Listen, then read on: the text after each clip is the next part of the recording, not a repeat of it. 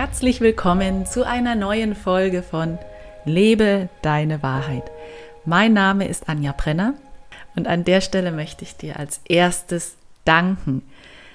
Danke dafür, dass du diesen Podcast auf iTunes, auf Spotify bewertest, denn damit unterstützt du meine Arbeit. Meine Mission ist es, Menschen zu helfen, zu inspirieren, ihren authentischen Lebensweg zu gehen. Den authentischen Lebensweg zu gehen bedeutet, sich selbst zu verwirklichen. Träume nicht nur noch nur zu träumen, sondern auch Realität werden zu lassen. Und genau das hat unser heutiger Interviewgast geschafft. Alexandra Lederer ist Rechtsanwältin und hat ihre eigene Online-Kanzlei. Lederer Legal. Und wie sie sich positioniert hat und wie sie sich von anderen Kanzleien grundlegend unterscheidet, das erzählt sie uns im Interview und ich wünsche dir ganz, ganz viel Spaß und Freude dabei.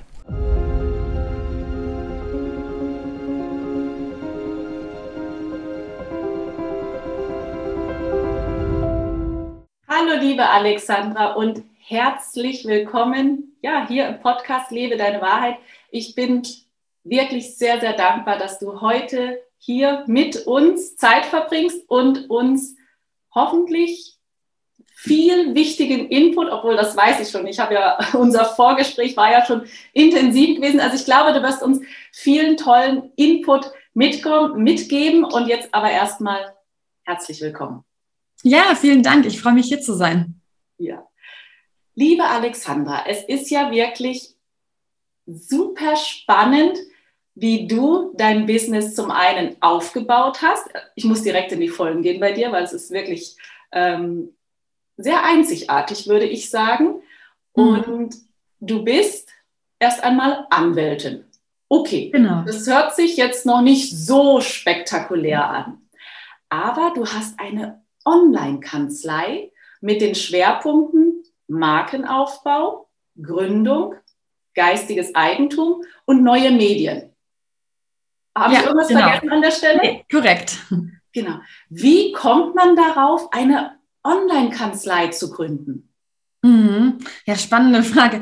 Ich habe ja selber angefangen, als angestellte Rechtsanwältin erstmal zu arbeiten, war über ein Jahr angestellt und dann hat eben auch die Corona-Pandemie gestartet und dann bin ich auf die Idee gekommen, dass ich einfach ja was Eigenes starten möchte und ähm, wusste noch nicht genau wie, aber diese Idee ist dann immer weiter in mir gewachsen, habe mich umgeschaut, bisschen nachgedacht und dann kam es eben immer mehr, dass eben auch im Anwaltsbusiness so war, dass wir Videomeetings hatten, eben keine Leute mehr getroffen haben. Da dachte ich mir eigentlich, jetzt was Eigenes zu starten, ist genau der richtige Zeitpunkt und gerade auch als Online-Kanzlei eben, weil sich gerade die ganze Welt darauf ausrichtet, von zu Hause aus zu arbeiten, dachte ich mir wirklich, wenn, wenn nicht jetzt, wann dann, habe dann quasi den Schritt gewagt und mich dann am Anfang der Corona-Pandemie selbstständig gemacht als Online-Kanzlei und kann jetzt auch rückblickend sagen, nach den ersten ein, zwei Jahren, dass es super funktioniert, die Mandanten sind happy und ich meine, die ganze Rechtsberatung ist sehr unkompliziert möglich. Man kann ja wirklich von überall aus der Welt beraten. Äh, Uhrzeit ist egal, es ist egal, wo die Mandanten sitzen, egal, wo ich sitze. Also wirklich ganz andere Rechtsberatung als die, die man vielleicht üblicherweise von Kanzleien kennt.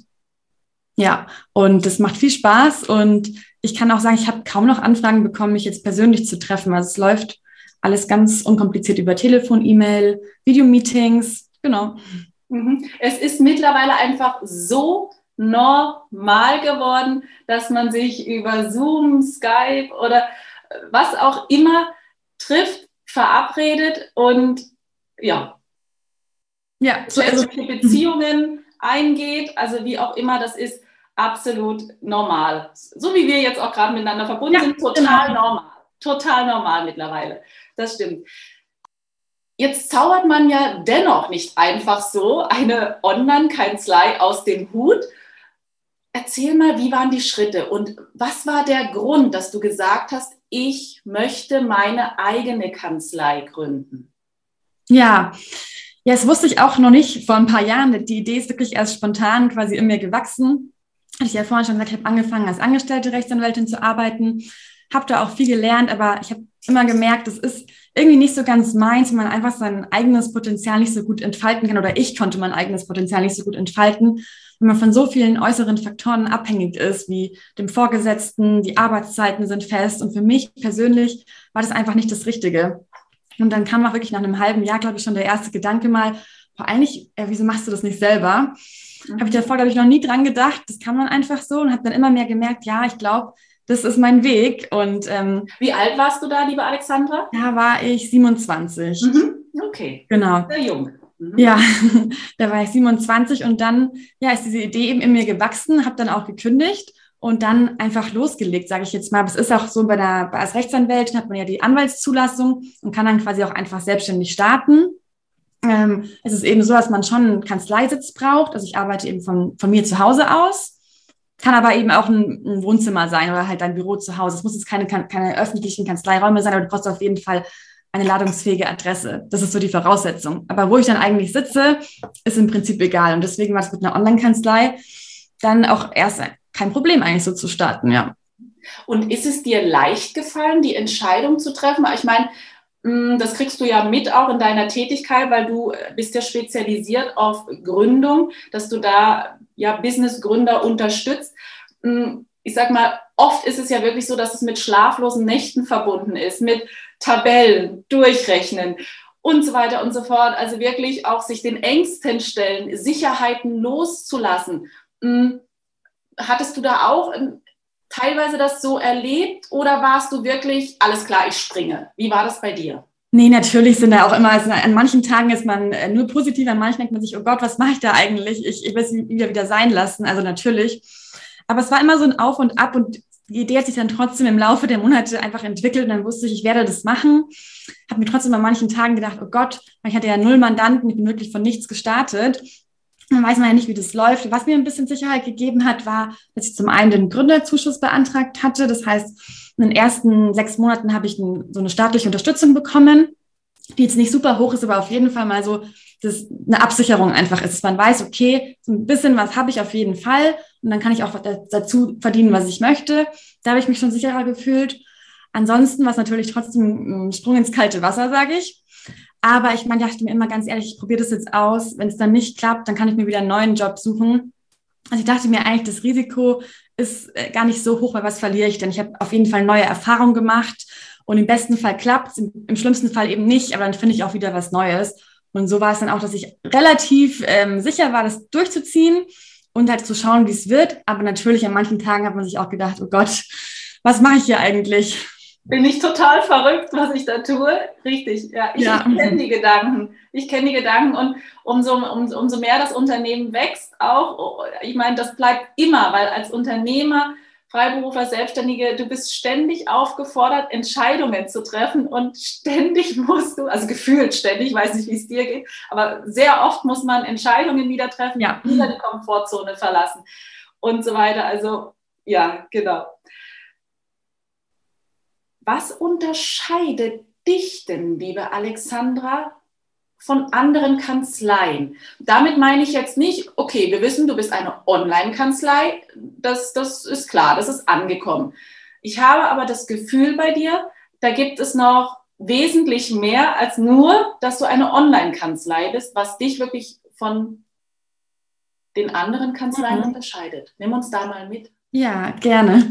Also mir ist vor allem auch in, dem, in meinem Angestelltenverhältnis so, dass es einfach, diese klassischen Anwaltskanzleien sind ja eher steif, sage ich jetzt mal. Es ist ähm, alles sehr per sie, ähm, sehr förmlich. Und ich habe einfach gemerkt, es ist nicht so ganz meine Welt, weil ich, ich mache meine Arbeit gerne. Ich, hab, ich möchte auch gerne mit den Leuten locker reden, mich austauschen. Deswegen habe ich meine Kanzlei mit einem bisschen anderen Ansatz gegründet und zwar dem persönlicheren Ansatz. Bei mir werden alle Mandanten geduzt. Das ist ähm, ganz locker. Wir müssen, äh, ich habe keine Businesskleidung an. Ich treffe auch mal Mandanten, wenn ich sie mal doch persönlich treffe, auf einem Kaffee von der Gerichtsverhandlung zum Beispiel, dass die einfach das Gefühl haben, hey, ich kann jederzeit bei dir anrufen, bei mir anrufen, äh, ich komme da direkt durch, bin ich eine Nummer von vielen, dass es einfach auch Spaß macht, mit mir zusammenzuarbeiten und nicht dieses Hierarchieverhältnis, sag ich jetzt mal, dieses der, der Anwalt und der kleine Mandant, sondern wirklich auf einer Ebene ist und dass man dann auch gerne zum Anwalt geht. Das war so mein Ansatz.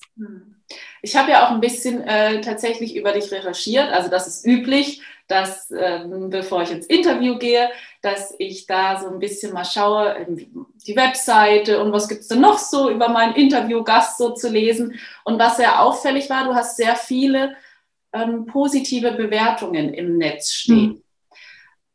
Es war wirklich doch schon herausragend.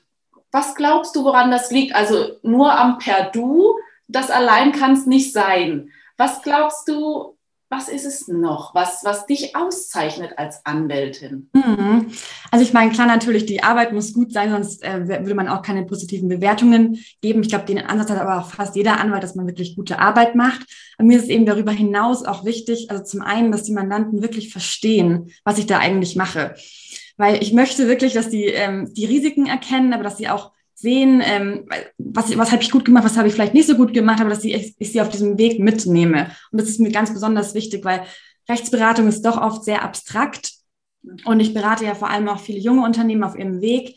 Und ich möchte dir natürlich auch Tipps mit auf den Weg geben, die sie dann selber umsetzen, damit es gar nicht erst zu Problemen kommt. Also so ein bisschen ähm, präventiv tätig zu werden. Und wenn natürlich die Mandanten gar nicht verstehen, was ich da eigentlich mache, dann werden sie wahrscheinlich den Fehler immer wieder machen. Deswegen ist es so der eine Punkt, also wirklich den Mandanten das einfach und verständlich erklären. Oh, danke. Einfach und verständlich ja. Genau der richtige Ansatz, ja, einfach und verständlich. Mhm. Total. Ich bin auch einfach kein Fan davon, wenn ich auch bei gegnerischen Anwälten sehe, dass die in einem Schriftsatz 20, 30 Seiten schreiben und eigentlich auf zwei, drei Seiten das darstellen könnten, weil es einfach, es ist für den Richter nervig, es ist für alle Parteien einfach nur nervig und deswegen arbeite ich auch also versuche natürlich, wenn es geht, es möglichst prägnant und kurz darstellen zu können. Und dann ist natürlich auch für den Mandanten am Ende des Tages weniger Arbeit und weniger Zeit, die er zu vergüten hat.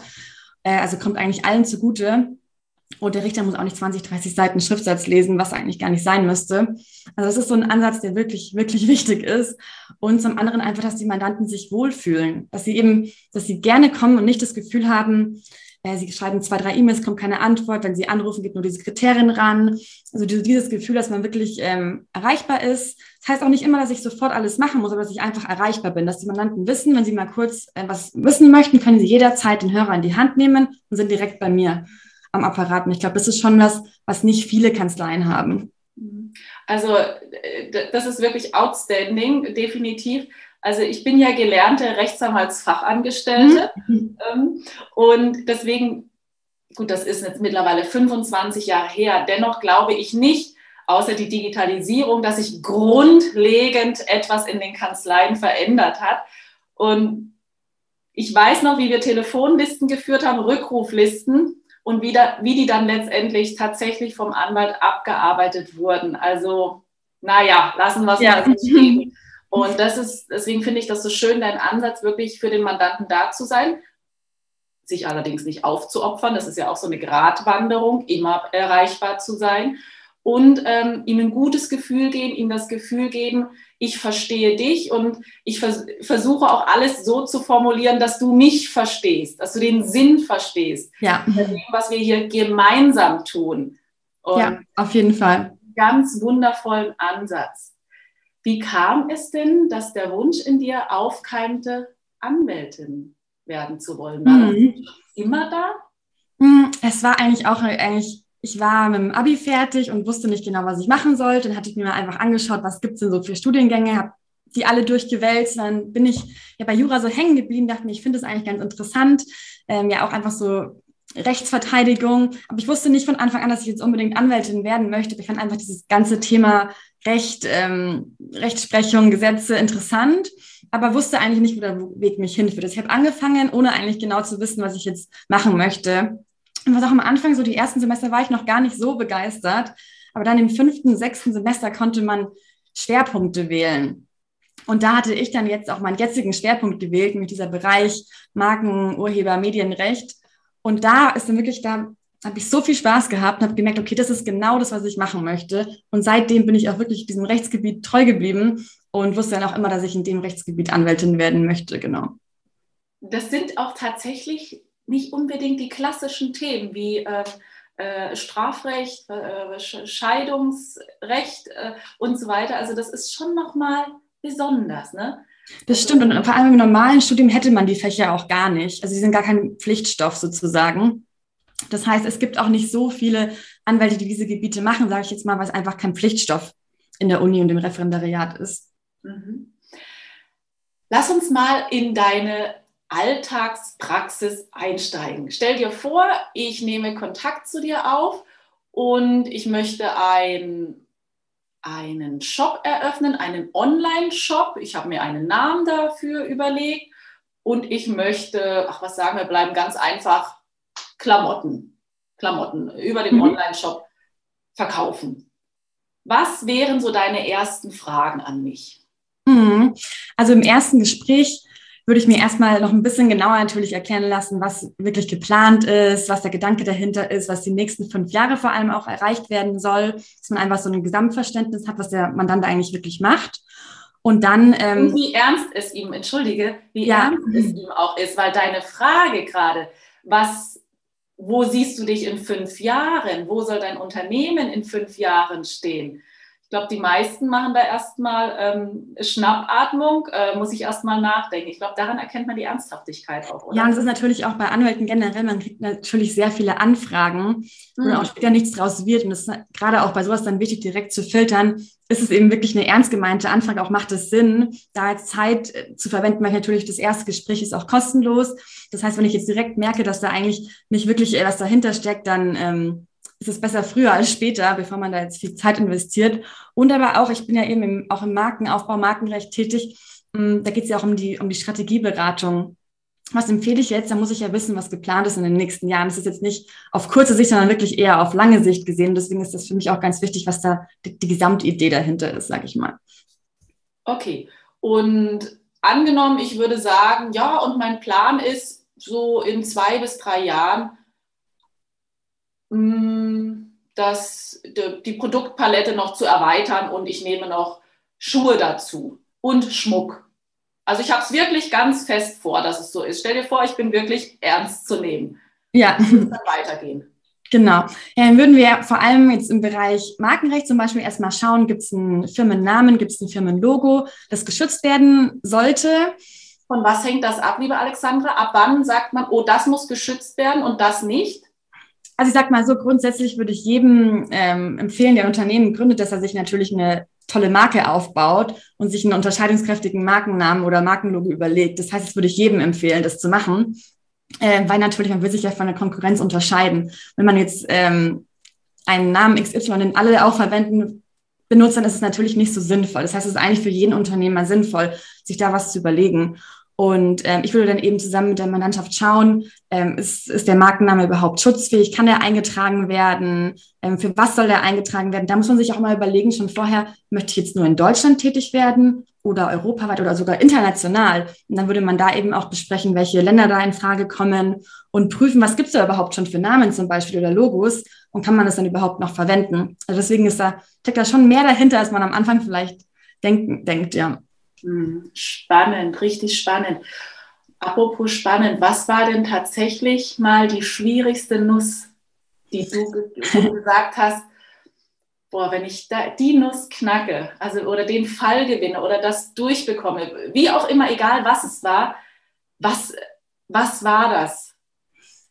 Da kann ich jetzt gar nicht einen konkreten Fall nennen, aber es ist, was immer sehr interessant ist, in den ganzen äh, Markenverletzungsfällen, also auch von sehr bekannten Marken zum Beispiel, äh, wer hatte jetzt zuerst den Markennamen oder auch bei den Patenten, bei Apple und Samsung gibt es ja immer wieder Streitigkeiten, wer hat, wer hat es zuerst erfunden? Und es sind wirklich Fälle, die auch schon ganz viele Jahre dann zurückgehen, wo man wirklich jahrelang streitet und am Ende ein Urteil bekommt, wo es auch um ganz viel Geld immer geht. Und das sind natürlich Fälle, die wirklich spannend sind. Und da ist man jahrelang dabei. Und da dann ein positives Urteil zu bekommen, da ist natürlich als Anwalt super, ein tolles Gefühl. Und ist es auch manchmal so, dass du einen Schriftsatz bekommst von der gegnerischen Seite und denkst, oh, das muss ich jetzt erstmal sacken lassen, lege ich erstmal zur Seite. Das ist ja aber auch wieder harter Tobak. Auf jeden Fall. Also ich meine, es ist ja der Job eines Anwalts, ähm, seine Perspektive perfekt darzustellen. Deswegen es wäre eher komisch, wenn ich jetzt die gegnerischen Schriftsätze lesen würde und mir denken würde, was für ein Quatsch, wobei es das natürlich auch manchmal gibt. Aber äh, in der Regel ein guter Anwalt wird auch seinen Mandanten gut verteidigen. Mhm. Deswegen ist es natürlich oft der Fall. Manchmal, wenn es dann schon, ich bin eher so ein Morgenmensch, wenn es dann 15, 16, 17 Uhr ist und dann bekomme ich so ein mhm. Schreiben, ich, okay, erstmal beiseite legen und dann morgen nochmal in der Früh mit einem frischen Kopf draufschauen. Ah, genau. schön. Wie sieht denn ich meine, du kannst dir deine Zeit weitestgehend frei einteilen, es sei denn, es gibt natürlich Gerichtstermine, bei denen musst du auch vor Ort erscheinen. Ähm, wie sieht denn so oder wie sieht so eine Woche in deinem Leben aus? Was machst du an, in deiner Freizeit, an Sport? Hast du überhaupt ähm, Freizeit? Was machst du da gerne? Ja, kann ich sehr gerne mal ein bisschen daschen. Ich meine, jede Woche ist natürlich ein bisschen anders. Aber grundsätzlich ist es bei mir so, was auch ein Punkt war, ähm, der mich in meinem Angestelltenverhältnis ein bisschen genervt hat. Ich gehe super gerne joggen und mache das zum Beispiel sehr gerne in der Mittagspause tagsüber, wie es mir halt gerade so passt. Also wenn halt gerade die Sonne scheint, schönes Wetter ist, dann würde ich halt einfach gerne rausgehen und joggen. Und das konnte ich dann natürlich nicht machen.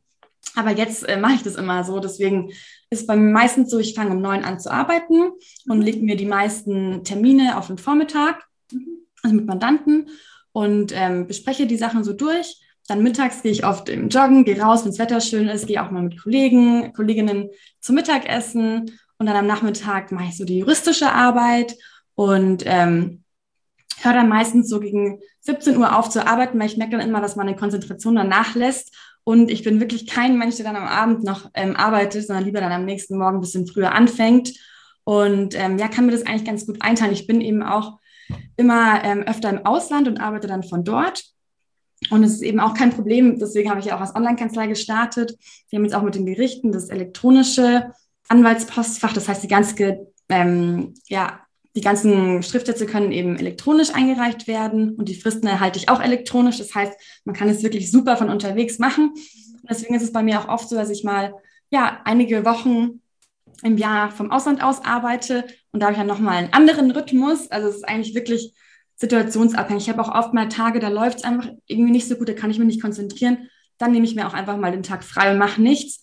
Oder an anderen Tagen läuft super, dann mache ich ein bisschen mehr. Das ist wirklich komplett so, wie ich mich gerade fühle. Und ähm, mein Anliegen ist natürlich schon, dass ich die Fälle relativ zügig bearbeite. Also nichts bleibt eigentlich länger als eine Woche bei mir liegen, weil ich einfach finde, dass es unschön ist, wenn die Mandanten da lange drauf warten. Und das bekomme ich auch auf jeden Fall hin. Aber was zum Beispiel ein Punkt bei mir war, ähm, im Urlaub arbeite ich natürlich auch, weil ich sehr oft im Urlaub bin. Also es ist dann kein Urlaub, sondern einfach, ich arbeite halt von unterwegs aus. Aber trotzdem möchte ich auch mal ein paar Wochen im Jahr wirklich Urlaub, Urlaub haben. Das war mir am Anfang sehr unangenehm, mit den Mandanten zu sagen, ja, ich bin jetzt mal eine Woche im Urlaub. Habe das dann aber gemacht und habe wirklich nur positives Feedback bekommen. Die Mandanten meinten, ja, super, viel Spaß, dann lass es eine Woche liegen. Und habe ich echt gemerkt, das ist auch mit den Mandanten, wenn man eben so ein, so ein also freundschaftliches übertrieben, aber so ein lockeres Verhältnis hat, dann freuen die sich auch dafür, dass du mal Urlaub machst und das ist überhaupt nicht schlimm. Und deswegen inzwischen ist es wirklich so, dass ich auch einfach dem Mandanten sage, hey, jetzt bin ich mal vier Tage nicht, nicht erreichbar und es ist überhaupt kein Problem. Das heißt, das ist eine Sache, die du auch lernen durftest, statt immer nur zu ackern und für andere da zu sein und auch Bestleistungen abzuliefern, auch mal alles fallen lassen, loslassen können, also sich das erlauben. Genau. Was war noch ein großes Learning in deiner, ja, jetzt, wie lange bist du jetzt selbstständig? Jetzt so circa anderthalb Jahre. Anderthalb, anderthalb Jahre. Was war noch ein großes Learning? Mhm. Also was du gerade angesprochen hattest, sich eben das zu erlauben, ist generell in der Selbstständigkeit ja auch so ein Thema. Ich meine, klar, man hat die Freiheit, sich seine Arbeitszeiten selbst einzuteilen. Man hört aber auch oft von vielen Selbstständigen, dass sie dann viel mehr arbeiten, weil halt fürs eigene Business und ähm, man motivierter ist, wie auch immer. Und da habe ich eben für mich auch gemerkt, man muss sich einfach dann, gerade weil man es kann als Selbstständiger, auch diese Zeiten für sich nehmen. Und das am Anfang hat man irgendwie das Gefühl, man muss als Selbstständiger mehr arbeiten, weil das macht man halt so. Aber genauso ist es eben nicht. Ich kann die Selbstständigkeit gestalten, wie ich das möchte und nicht, wie es vielleicht viele andere machen. Und da wirklich diesen Schritt zu gehen und einfach zu sagen, zum Beispiel Freitagnachmittag ähm, mache ich in der Regel keine juristischen Dinge mehr. Das ist einfach so. Aber es ist einfach erstmal komisch, wenn man das Gefühl hat, als Selbstständiger, man muss ja eigentlich immer arbeiten oder auch am Wochenende ist bei mir wirklich, da wird nicht gearbeitet.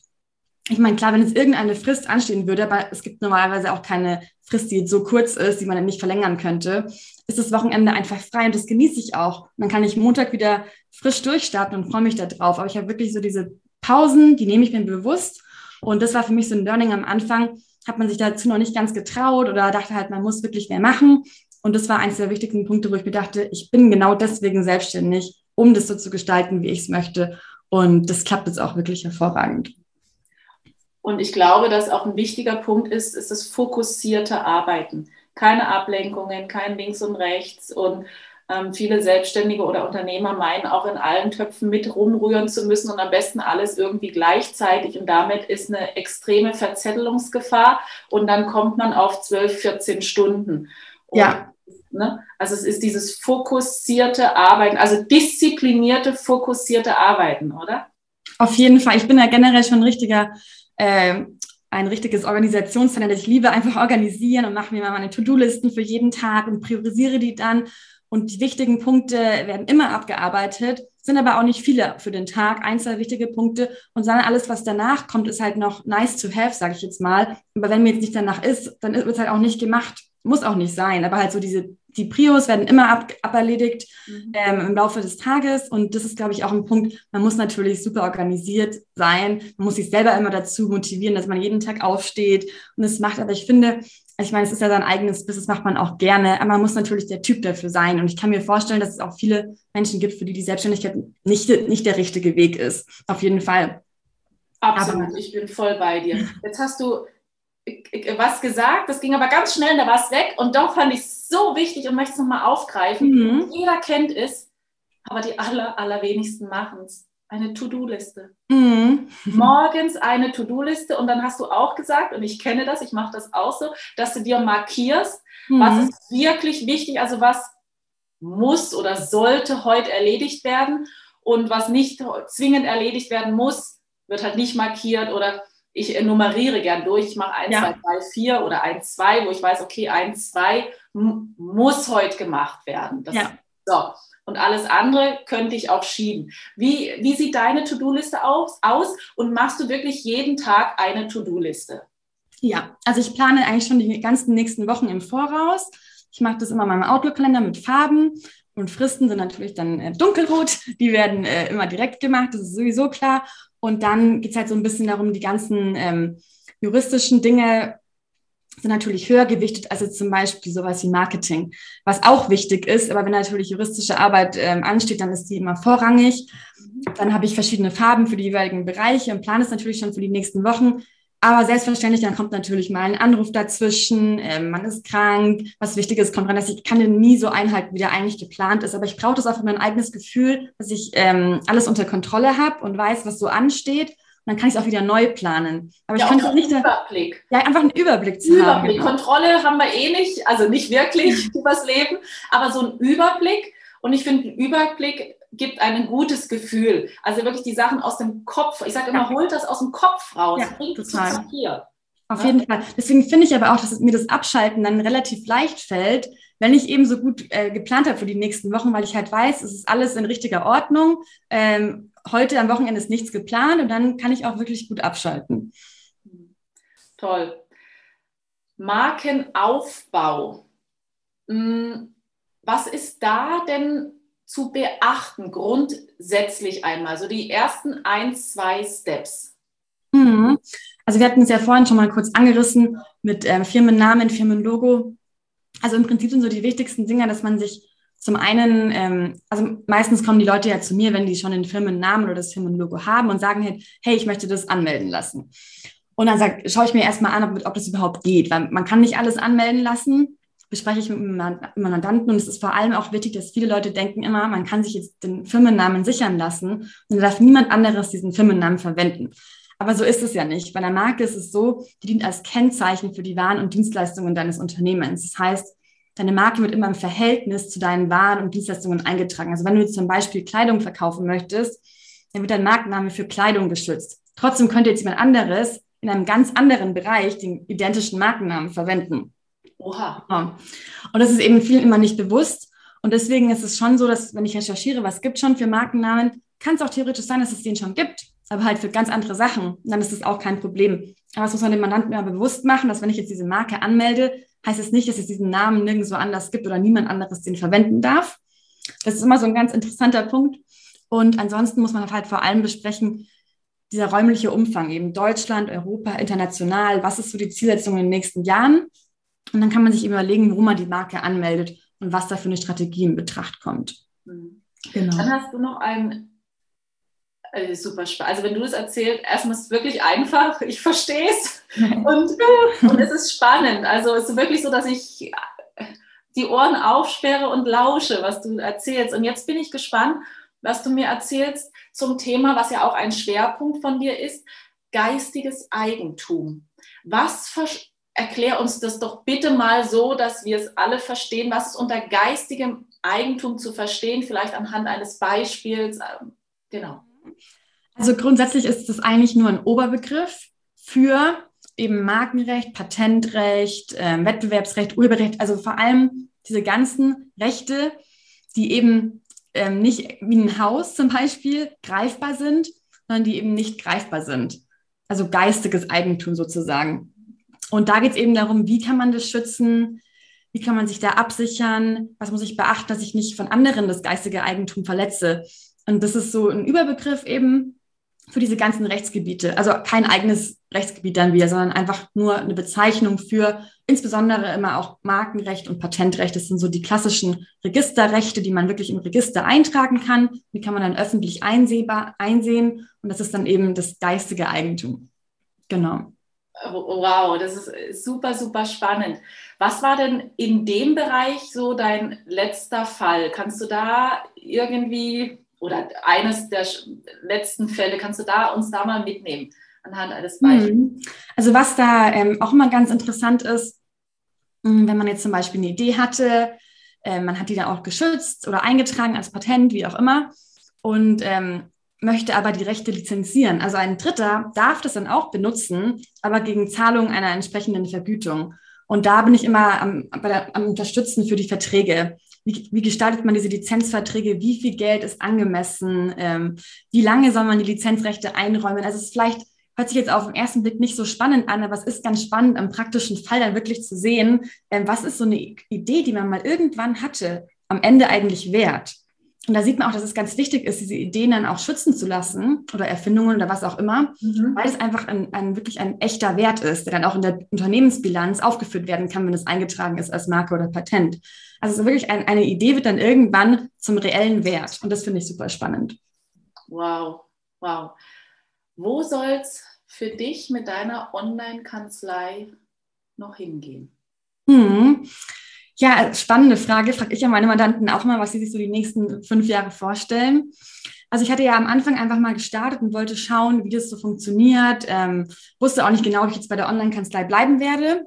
Mhm. Aber kann jetzt auch wirklich sagen, nach den anderthalb Jahren das funktioniert super. Und ähm, klar, ich finde es auch toll, manche Mandanten mal persönlich kennenzulernen. Das mache ich aber auch. Es muss aber nicht in diesen klassischen Kanzle Kanzleiräumlichkeiten stattfinden. Das kann eben auch super in einem Café stattfinden. Das finde ich auch eigentlich ganz entspannt und viel lockerer als in den Kanzleiräumlichkeiten. Ich habe einfach gemerkt, dass ich diese Art von Mandantenkontakt ja besser eigentlich finde, weil es einfach eine, na, eine andere Art und Weise ist. Und dann ähm, glaube ich, dass ich da auch dem, der Online-Kanzlei treu bleiben werde weil ich auch einfach diese Idee toll finde, auch meine ganzen Mandanten, Startups, die sitzen jetzt nicht in München oder in Deutschland, die sitzen auch manchmal irgendwo und ich sitze irgendwo und trotzdem kann man halt zusammenarbeiten. Und das finde ich einfach spannend, dieser Ansatz, dass man nicht mehr regional gebunden ist. Und gerade jetzt auch in meinem Bereich ist es sowieso so, dass es ein sehr internationaler Rechtsbereich ist. Ähm, ich arbeite auch viel in anderen Ländern und auf Englisch. Und da passt es dann sowieso super toll dazu, dass man auch diesen Online-Ansatz behält. Und ja, das ist im Moment auf jeden Fall mein Ziel. Hm. Wow. Und du bist ja in München. Genau, ja. Und wie viele Anmel äh, Anwälte gibt es in München ungefähr? Oh, das kann, äh, kann, ich gar nicht sagen. Viele, auf jeden Fall viele. Unfassbar. Also ich bin ja in Freiburg ja auch genauso unfassbar viel, ja. Ähm, und deshalb ist es umso wichtiger, dass man sich unterscheidet und von anderen. Und es ist immer leicht gesagt, ach, jetzt noch ein Anwalt oder noch ein Nagelstudio oder noch ein Friseur. Es ist Platz für alle. Die Frage ist nur, wie ziehe ich mein Ding auf? Mhm. Das ist die Frage. Und äh, mache ich wie die anderen? Okay, es kann funktionieren, aber es kann auch, kann auch Gefahr laufen, dass ich wirklich untergehe, weil die einfach die anderen sattelfester sind, sind seit Jahren am Markt, am Start und so weiter. Oder ich kreiere wirklich so mein Ding. Wie siehst du das? Gerade jetzt in deiner mhm. Branche, aber wie gesagt, Nagelstudio, Friseure. Äh, ja, gibt es ja auch wie Sand oder Coaches, ja, genauso, gibt es wie Sand am Meer. Ja, also jetzt, ich kann jetzt nur für mich sprechen. Äh, für mich war das auch der Weg, als ich angefangen hatte. Klar, ich bin jetzt nur online. Das heißt, wie mache ich Werbung? Ich kann, es macht nur Sinn, Online-Werbung zu machen. Und da ist es halt gerade im, im Anwaltsbereich noch nicht so gängig, machen auch immer mehr, aber noch nicht so gängig, jetzt zum Beispiel die Social-Media-Kanäle als Marketingmittel zu benutzen. Und das habe ich äh, für mich entdeckt. Das macht mir ganz viel Spaß. Mm, ist aber eben ein Weg, den nicht viele Anwälte gehen. Und deswegen spricht, äh, sticht man natürlich alleine dadurch schon raus, wenn man andere Marketingkanäle benutzt. Das finde ich zum Beispiel ein super Weg, weil das ist ja auch das, der erste Moment, in dem du wahrgenommen wirst. Und wenn du da halt schon auf dem Kanal bist, wo nicht viele andere sind, hast du natürlich viel bessere Chancen, da herauszustechen. Ja. Ähm, kann man natürlich auch übertragen auf andere Berufe. Also ich finde zum Beispiel einfach mal was ausprobieren, was noch nicht alle machen. Und wenn es nicht klappt, dann klappt es nicht, aber man hat es halt eben ausprobiert. Und ich habe auch am Anfang ganz viele verschiedene Dinge ausprobiert, um dann halt zu wissen, okay, das funktioniert für mich jetzt am besten. Und gerade Social Media, es ist ja wirklich eine Plattform, also nehmen wir mal Instagram, da sind wir uns ja dann auch letztendlich begegnet. Ähm, da tummeln sich ja viele Menschen, die entweder ihr Business schon gegründet haben oder zumindest mit dem Gedanken spielen. Ähm, ist Instagram tatsächlich für dich auch, dass dich Menschen finden über Instagram und dann auch kontaktieren und zu ja. Mandanten auch letztendlich werden? Auf jeden Fall. Auf jeden Fall. Also es ist ähm, bei mir nicht nur Instagram, vor allem auch zum Beispiel LinkedIn, aber ich habe ähm, viele Mandate über Social Media. Ähm, wie du auch eben meintest, es sind viele junge ähm, Unternehmen oder Gründer oder, welche, die halt vorhaben zu gründen, unterwegs. Und dann werden die auf dich aufmerksam und denken sich, ja super, ähm, es ist mir vielleicht sympathisch ähm, und dann bleibst du im Kopf oder vielleicht auch ein, zwei Monate später, wenn die dann wirklich jemanden brauchen, kommen die auf dich zu. Und das ist, glaube ich, so dieses Ding, dass man im Kopf bleibt. Auch wenn jetzt nicht gerade aktuell ein juristisches Problem, sage ich mal, besteht, dass sie einfach, wenn sie eins haben, ach, da war ja die Alexandra, die macht äh, Markenrecht, dann kann ich ihr schreiben. Und es funktioniert. Also auf jeden Fall. Ja, und was auf jeden Fall auch funktioniert, ich finde, mit, mit Anwalt und Recht, Gesetz, da verbindet man eher so, wir sind ja unter uns ein bisschen spießig, verstaubt. Hm? Aber bei dir ist ja wirklich, du strahlst, du bist charmant. Also das ist ja wirklich, ein, du gibst dem Ganzen ja ein ganz anderes Gesicht. Und das stimmt, ja. Also das finde ich, das, ja, muss ich dir jetzt einfach mal sagen an der Stelle. Ja, das freut mich. Das ist ja auch mein Ziel, dass man eben, dass man vielleicht mal in ein paar Jahren nicht mehr mit, ne, mit einem Anwalt oder einer Anwältin dieses verstaubte Bild verbindet, sondern eben auch mal ein paar junge, frische Anwälte im Kopf hat, habt, die auch einfach anders daran gehen. Und ich finde auch einfach jetzt mit der Zeit, man muss generell mit der Zeit gehen. Aber ich finde gerade jetzt im, im Bereich Jura, Recht, ist es immer noch so, dass dieses klassische Anwaltsbild in den Köpfen rumschwebt. Und das, da will ich ein bisschen mithelfen, das zu vertreiben ja, da wirst du auf jeden Fall eine Pionierin darin sein. Also das, das gelingt dir jetzt schon wunderbar. Wenn jemand jetzt sagt, also ich hätte da ein Anliegen, hm, bin mir aber nicht sicher, ob ich da bei der Alexandra richtig bin. Punkt eins, also wie, wie derjenige dich findet, das packen wir natürlich in die Podcast-Beschreibung mit rein, das ist klar. Möchtest du dass derjenige direkt anruft oder soll er eine E-Mail schreiben und so mal grob beschreiben schon, um was es geht? Oder was ist dir ja. im Erstkontakt, also der Erstkontakt ist ja meistens schriftlich. Ja. Was ist dir da wichtig? Also generell ist beides super möglich, aber ich präferiere generell die E-Mail. Allein deswegen, also erstens mal ist es immer ganz gut, was schriftlich zu haben. Auch dann für spätere Zeitpunkte, wenn ich darauf zurückgreife, sehe ich immer schriftlich, ah, okay, äh, das hat der Mandant so und so formuliert, das möchte er dafür ist eine E-Mail halt immer super. Beim Telefonanruf kann es halt auch sein, dass ich nicht rangehe, wenn ich jetzt gerade in der Besprechung bin oder ähm, gerade was äh, Wichtiges bearbeite, dann rufe ich natürlich zurück. Aber dann weiß ich halt auch noch nicht, um was es geht. Und ich finde es immer ganz toll, wenn ich in der E-Mail direkt sehe, okay, das, das, das. Und dann kann ich auch ganz schnell sagen, hey, du bist falsch, aber ich kann dir vielleicht einen Kollegen empfehlen, der das macht. Ähm, aber Anruf ist auch immer super. Muss man halt damit rechnen, dass ich nicht immer rangehe, aber immer auf jeden Fall noch am gleichen Tag zurückrufe, wenn ich es schaffe. Wow, wunderbar. Wir kommen jetzt langsam zum Ende vom Interview mhm. und jeder Interviewgast bekommt bei mir ein virtuelles Gästebuch überreicht.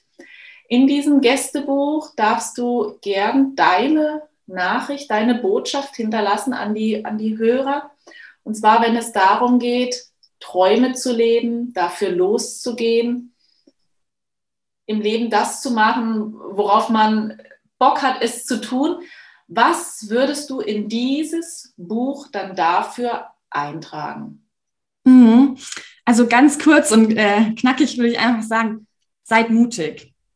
Wenn ihr irgendeine Idee im Kopf habt, äh, bleibt dran, überlegt, was könnt ihr machen und macht es am Ende auch. Weil ich kenne so viele Menschen, die mir erzählen von ihren Träumen, Ideen, die toll sind, ja, aber sie werden halt nicht umgesetzt. Und die Umsetzung ist eigentlich auch nicht so schwierig. Es ist immer nur dieser Schritt von der Idee, sich wirklich hinzusetzen und was zu tun. Und das ist das, woran die meisten einfach scheitern oder das nicht, nicht probieren. Und deswegen seid mutig. Das wäre, wäre meine Aussage dazu.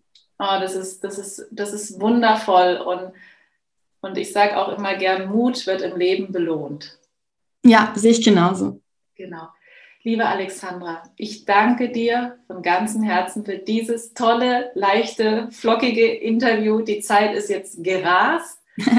vielen, vielen Dank. Ich wünsche dir viel für die Zukunft, viele tolle, spannende Fälle, weil du bist, glaube ich, auch eine Frau, die es auch, die die Herausforderung braucht. Also, ähm, also 0815 Fälle, was auch immer das ist aber, das ist mal nice to have, aber ich glaube, so ein bisschen Reibung brauchst du auch ein bisschen ähm, Kopf zerbrechen. Auf jeden Fall, ja. Das wünsche ich dir. Also, und alles, alles Liebe.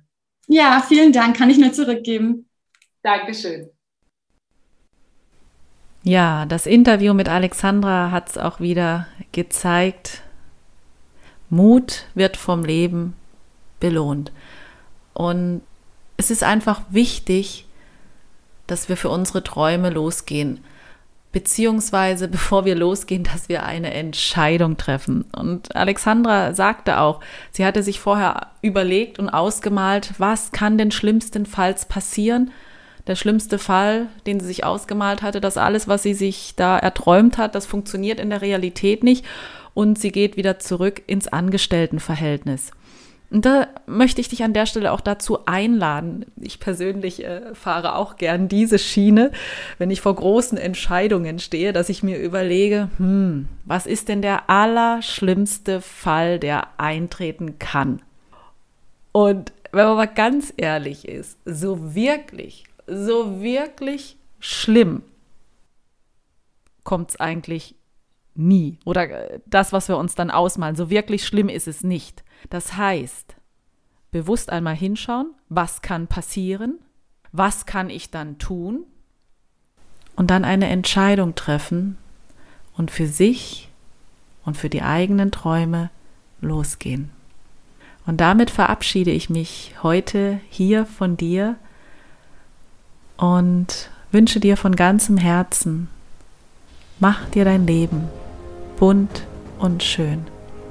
Denn genau das hast du dir verdient. Oh ja. Alles Liebe. Nächste Woche hören wir uns wieder. Bis dahin, ciao, tschüss. Deine Anja.